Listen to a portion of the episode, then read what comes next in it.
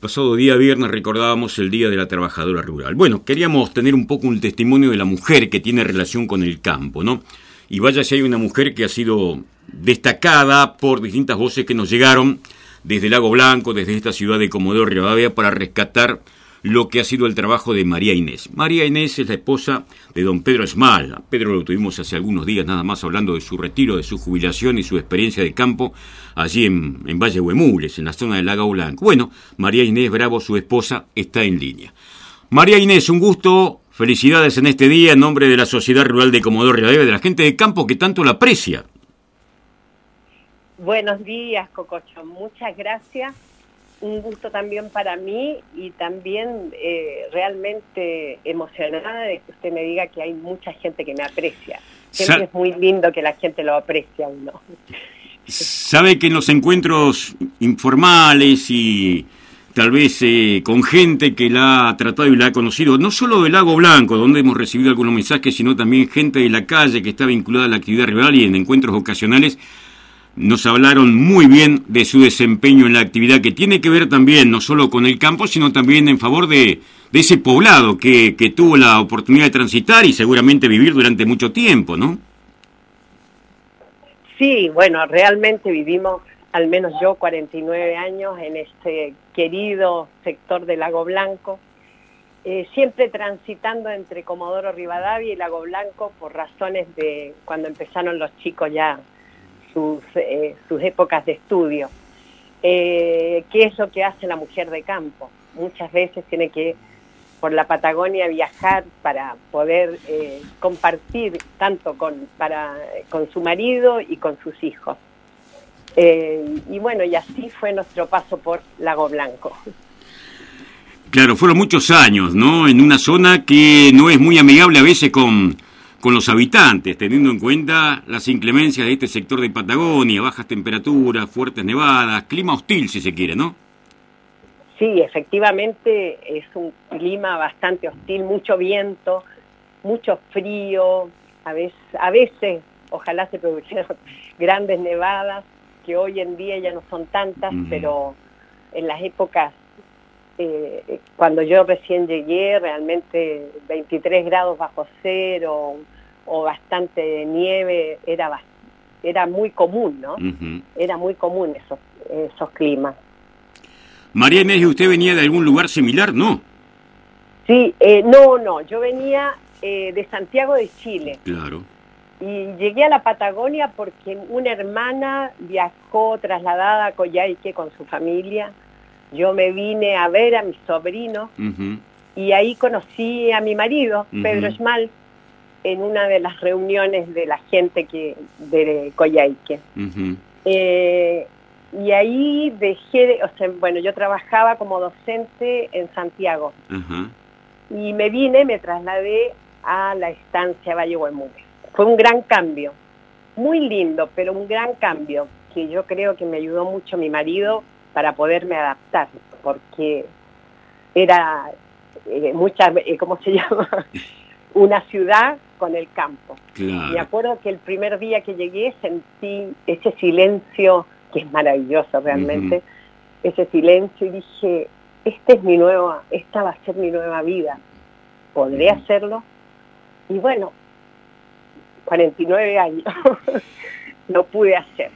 También lo maticé un momento en que realmente teníamos eh, integración, real integración entre los dos países, Chile y Argentina. Yo vivía en el límite y me aceptaron seguir trabajando en la escuela de Balmaceda. Hasta que, bueno, eh, lamentablemente nuestros países tuvieron el problema limítrofe y que nosotros lo sentimos mucho en ese sector. Eh, al estar en un límite sentimos mucho esa... Y de ahí ya se nos acabó tanta... Mm tanta libertad para pasar las fronteras y tanta integración, ¿no? Así que bueno, es Sí. No la pasaron bien, nos contaba Pedro cuando hablamos con él hace algún tiempo, ¿no? Este, ¿Ya estaban los chicos? ¿Ya tenía sus hijos? Sí, ya tenía mis hijos, tenía a Barbarita y a Pedrito. Eh, eh, eran chiquitos, eh, eran de dos o tres años, eran chiquitos. Pero claro, esa parte fue dura porque fue separación, fue medio angustiante, no se sabía qué iba a pasar. Fue algo que realmente es la parte difícil y triste que vivimos, ¿no? Además, ustedes estaban en un punto estratégico de ambos países en plena frontera. Estábamos en plena frontera. Llegamos un momento a pensar que yo tenía que, eh, porque era un conflicto entre Chile y Argentina, y yo vivía acá, en Argentina. Así que llegamos en un momento a pensar que yo tenía que salir con mis hijos de ahí porque era peligroso. Y bueno, pero gracias a Dios nada de eso pasó, pero todo lo íbamos previniendo realmente, advertidos por toda la gente, por gendarmería o por los militares, de que yo tenía que salir de ahí para otros lugares, para la seguridad nuestra y de nuestros hijos, ¿no? La verdad que nunca eh, quisimos dejar eh, la estancia, eh, yo decidí también, a pesar que mi marido me quiso llevar a pero yo decidí quedarme ahí porque bueno, ese era nuestro trabajo, ese era nuestra estar ahí todos juntos y si pasaba algo, bueno, íbamos a estar los cuatro juntos. Claro. Eso era lo muy importante. Yo no podía estar lejos de y dejar a mi marido solo en la frontera y yo venirme con mis hijos para para otros lugares. Era muy complicado. Realmente cuando uno piensa en esto, bueno, siempre digo que quiero escribir un libro de toda esa etapa bastante dura que vivimos. Sí, sí, bueno, era complicado aquí en la ciudad, me imagino, en ese punto fronterizo, mucho más seguramente. Cuénteme, María Inés, eh, usted venía de zona urbana, por lo que me comenta, ¿no? Santiago de Chile, estamos hablando de Balmaceda, que es también una zona urbana importante, y llega a un sector de campo como, como Lago Blanco. ¿Cómo es la crianza de los hijos y cómo es un poco el ámbito familiar y la educación también, tanto de Pedro como de Bárbara? Sí, efectivamente, bueno, la educación, eso es, la, eso es lo duro y que enfrentan muchas madres a las que hoy le rendimos un homenaje, muchas madres ruralistas. Lo duro es la separación, el dejar al marido en la soledad y, y uno por mejor educación, porque lamentablemente en, en pueblitos eh, lejanos eh, no hay una educación que uno quisiera, o sea, realmente docentes, a veces hay un solo docente para todos los, para todos los grados. Entonces uno buscando mejor educación, nosotros decidimos venirnos a Comodoro Rivadavia. Y ahí empieza también la parte muy dura, ¿no? Porque eh, muchas veces la mujer es, es, papá y mamá, tiene que serlo, porque el padre se queda en el campo, la mujer se queda con sus hijos en la, en, en la ciudad o en el pueblo, y bueno, y se enfrenta a una vida diferente, muy distinta, muchas cosas se pierden hijos y padres por no poder estar juntos, ¿no? Pero bueno, siempre fue el trabajo primero y, y así transcurrió toda nuestra vida, que para muchos es lo mismo, ¿no? Muchas madres ruralistas han tenido que irse de sus de su de, la, de sus campos para continuar con los estudios de sus hijos y bueno, y quedan los padres solos también, ¿no? Y en el campo habrá tenido que echar mano nuevamente a sus recursos de maestra, seguramente. Sí, por supuesto que sí, al comienzo, bueno, siempre, ¿no? Las maestras, siempre es maestra y, siempre somos maestra también en la familia. Eso no se nos va tan fácil la docencia. Ya lo creo. Eh, bueno, ahora es un tiempo de retiro, lo conversábamos con, con Pedro, este tiempo de dejar la, actividad en Valle Huemules, ¿está extrañando? Sí, la tierra linda se extraña. Realmente, así como estoy contando cosas que vivimos muy duras y muy tristes, también eh, nosotros con Valle, o sea, Valle Huemules vivimos cosas muy lindas. Mis hijos aman a Valle Huemules y también mi marido. Mi familia ama a Valle Huemules realmente nos dejó, indudablemente son 50 años de mi marido, nos dejó una marca muy importante. Uno no deja de extrañarla, sabe bien que ya tiene que ser así porque tiene que llegar el momento del descanso, a pesar que veo poco descanso de la persona jubilada, pero de todas maneras eh, llega ya el momento de, menos eh, responsabilidades, pero nunca se va a olvidar. Cada vez que pase por ahí, porque tengo una hija que vive en Coyhaique, que lamentablemente hace mucho tiempo que no la puedo ver por esto de la pandemia, pero cada vez que pasemos por ahí, indudablemente, ahí está la gran y la gran y linda estancia Valle Huemulé. Que además don Pedro Esmal y familia tienen tanto que ver en el desarrollo y el relieve que tomó Valle Huemulé. Estamos hablando de un establecimiento de campo muy importante en Patagonia que exige también responsabilidades en función de, la proporción que tiene ese establecimiento. Así fue. Yo estoy realmente orgullosa del trabajo de mi marido. Mi marido eh, durante 50 años eh, realmente le dedicó su vida entera, mucha vida, a esta estancia y hoy en día es una gran estancia, una estancia que produce, que produce bien, está, es ordenada y seguramente va a seguir así. Seguramente eh, con cambios lindos, como es, eh, me enteré el otro día por el, por el dueño de la estancia, que está haciendo unos lindos cambios, como la luz, que se necesitaba tanto y para el bienestar de toda la gente, pero indudablemente la etapa de, de don Pedro Schmal fue muy importante, de la cual yo estoy orgullosa.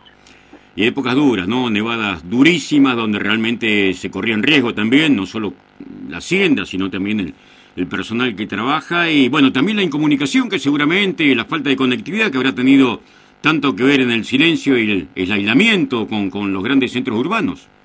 Ay, cómo no recordar, eh, primero, sin nada, los, eh, me acuerdo mis hijos escuchaban un cassette que les mandaba mi mamá con el Chavo del Ocho, siempre, o con la canción de Heidi. pero con un cassette de mi mamá que les mandaba. Y después, bueno, vino la televisión que podíamos tomar un poco la televisión de Balmaceda, que habían hecho, eh, que de ahí tomábamos y se nos iba la señal y poníamos de un lado a otro.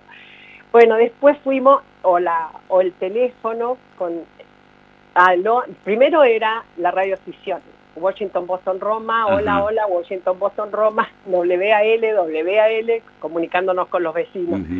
Y después vino la, el radioteléfono, que decíamos, aló, eh, turno, turno, Valle Huemule, Valle Huemule, y esperábamos media hora. Hasta recetas de cocina se pasaban por el, por el radioteléfono, recuerdo. Sí, los hemos escuchado algunas veces en la radio costera acá del Correo, ¿no? Que tenía seguramente punto de conexión con muchos establecimientos de campo. Claro, tenía conexión con toda la Patagonia. Exactamente. O sea, al menos el sector. Y, y cada uno pedía turno. Empezábamos temprano para poder hablar a Comodoro o Pedro nosotros estábamos en Comodoro y él nos llamaba y claro, pero había que pedir turno para eso. Bueno, hablamos cambiaron las cosas. Yo le hablaba de comunicación y conectividad, hablando de conectividad no es ah. ajeno el tema de los caminos, ¿no? Porque puede haber novedades ahora por algunos anuncios, pero bueno, no dejan de ser anuncios, estamos un tanto quemados con la política, pero de todas formas la, la situación de rutas y caminos para ese sector, para esa zona fronteriza siempre fue crítica. Yo siempre digo, que si hubiera sido con las palabras, ya tendríamos el camino pavimentado con un gran pavimento. Sí, sí. Pero las palabras no pavimentan, mm. lamentablemente. Ahora parece que se va a hacer, pero bueno, yo siempre también digo que hasta que lo quise, creo, porque son como 27, 28 años que, que se prometió un corredor bioceánico. Los caminos malos, antes teníamos tres eh, que nos comunicaban con Lago Blanco y Comodoro Rivadavia. Hoy en día no tenemos ninguno. Entonces, claro, la conectividad en vez de haber ido mejorando, ha ido empeorando. La gente está indudablemente en muchos que necesitan viajar. La misma gente que iba a Valle Huemures, que son de Teca, que son de, de, otros lugares, quieren viajar a sus allá y bueno, recurren a alguien que los lleve hasta Río Mayo, de Río Mayo tienen que tomar otro de ahí, o ir a Sarmiento, y de Sarmiento devolverse a Teca. Realmente para la gente de campo hay muy poca conectividad, muy poca comodidad, muy poco avance. ¿Y usted, María Inés, maneja, teniendo en cuenta que Pedro estaba con su responsabilidad de administrar Valle Huemul y usted en Comodoro Rivadavia, pudo hacer ese camino o la llevaron siempre? Siempre transité sola Siempre, siempre transité sola toda la ruta. A veces muy mala, a veces buena, mala con, con Cuando era joven iba con hielo y nieve. Ahora ya no soy tan no quiero decir que sea vieja, pero, todavía se le anima el camino. ¿Pero le tocó alguna situación brava o, o rezando llegaba? Sí, varias veces tuve que paliar nieve, varias veces.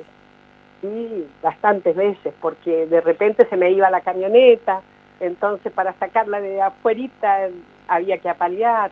eh, sí, indudablemente vivimos, yo como, yo iba y volvía muchas veces, hasta ahora, hasta ahora recién, uno también, eh, también para las madres, también es, eh, tiene apoyo, hace el apoyo logístico en la ciudad, para que el marido no viaje tanto, yo me convertía en secretaria de mi marido.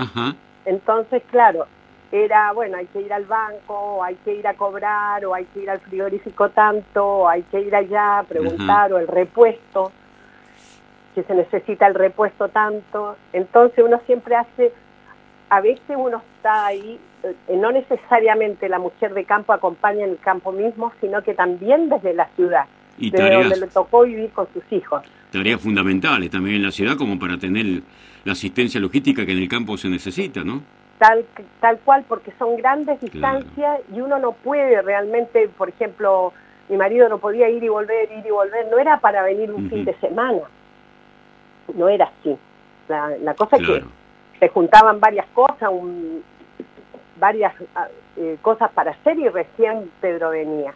Entonces, bueno, yo iba, después cuando ya los chicos fueron más grandes, ya me manejaban ellos, me cansaban, me acuerdo en esa época.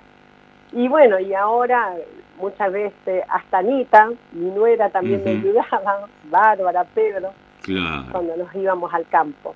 Y bueno, pero realmente, bueno, así transcurre la vida del campo y la ciudad, ¿no? No es fácil, pero tampoco es fea. Es linda.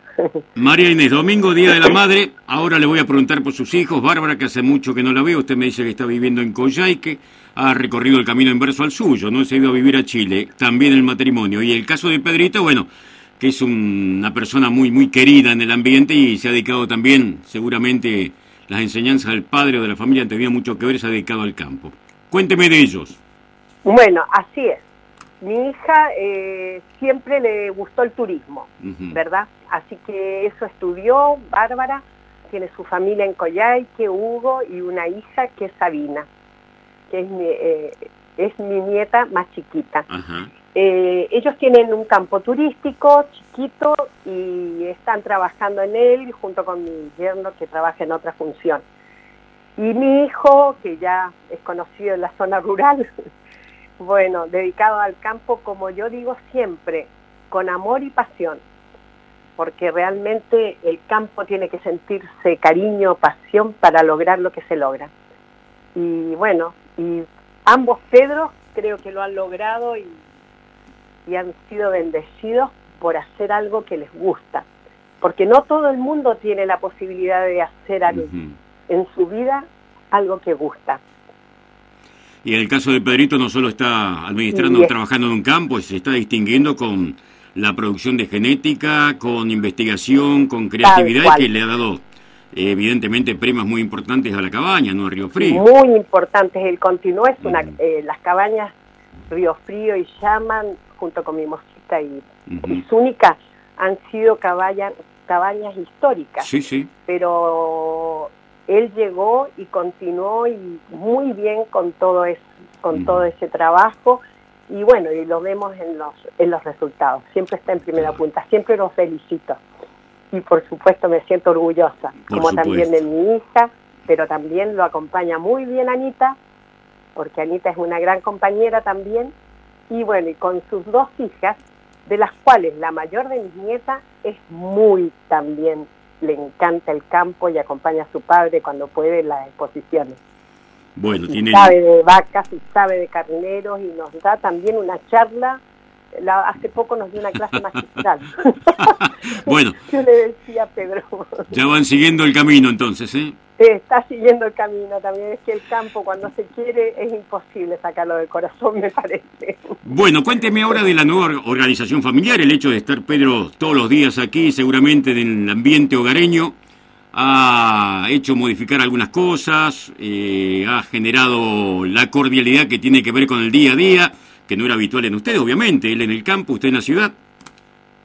Claro, es un gran cambio, ¿no? Pero nosotros, eh, felizmente, eh, eh, pudimos lograr vivir, hicimos una casita en Trevelin, cerca de Pedrito. Y eso es campo, o sea, no es campo, pero tiene árboles, tiene tierra, que es lo que mi marido necesita. Mi marido malamente puede vivir en un departamento. Sí. Él necesita actividad de, de campo, de flores, de todo, ¿verdad? Porque así vivió toda su vida. Así, siempre, así que siempre está creando, el otro día hizo unos cerquitos en madera y todo, siempre está haciendo cosas. Hasta la fecha, bueno, son pocos meses nomás ¿eh? que nos vinimos, pero pero lo ha sabido, lo ha sabido llevar bien, aparentemente, digo yo también, ¿eh? realmente eh, él no demuestra mucho lo que pasa por ahí adentro. Sí, Indudablemente debe sentir mucho también, eh, debe extrañar mucho también. Pero bueno, es cosa de adaptarse poco a poco, pero ha sido lindo. Eh, hemos estado más con las nietas, de, con las hijas de Pedrito, cosas que también nos ayudan mucho. Y lo único malo es que, que necesitamos llegar a ver a mi hija y no podemos. Claro está tanto tiempo la frontera cerrada y no podemos llegar. Pero bueno, todos los días ruego para que sea pronto eso. Bien, pero de todas maneras, Comodoro Rivadavia no lo dejan.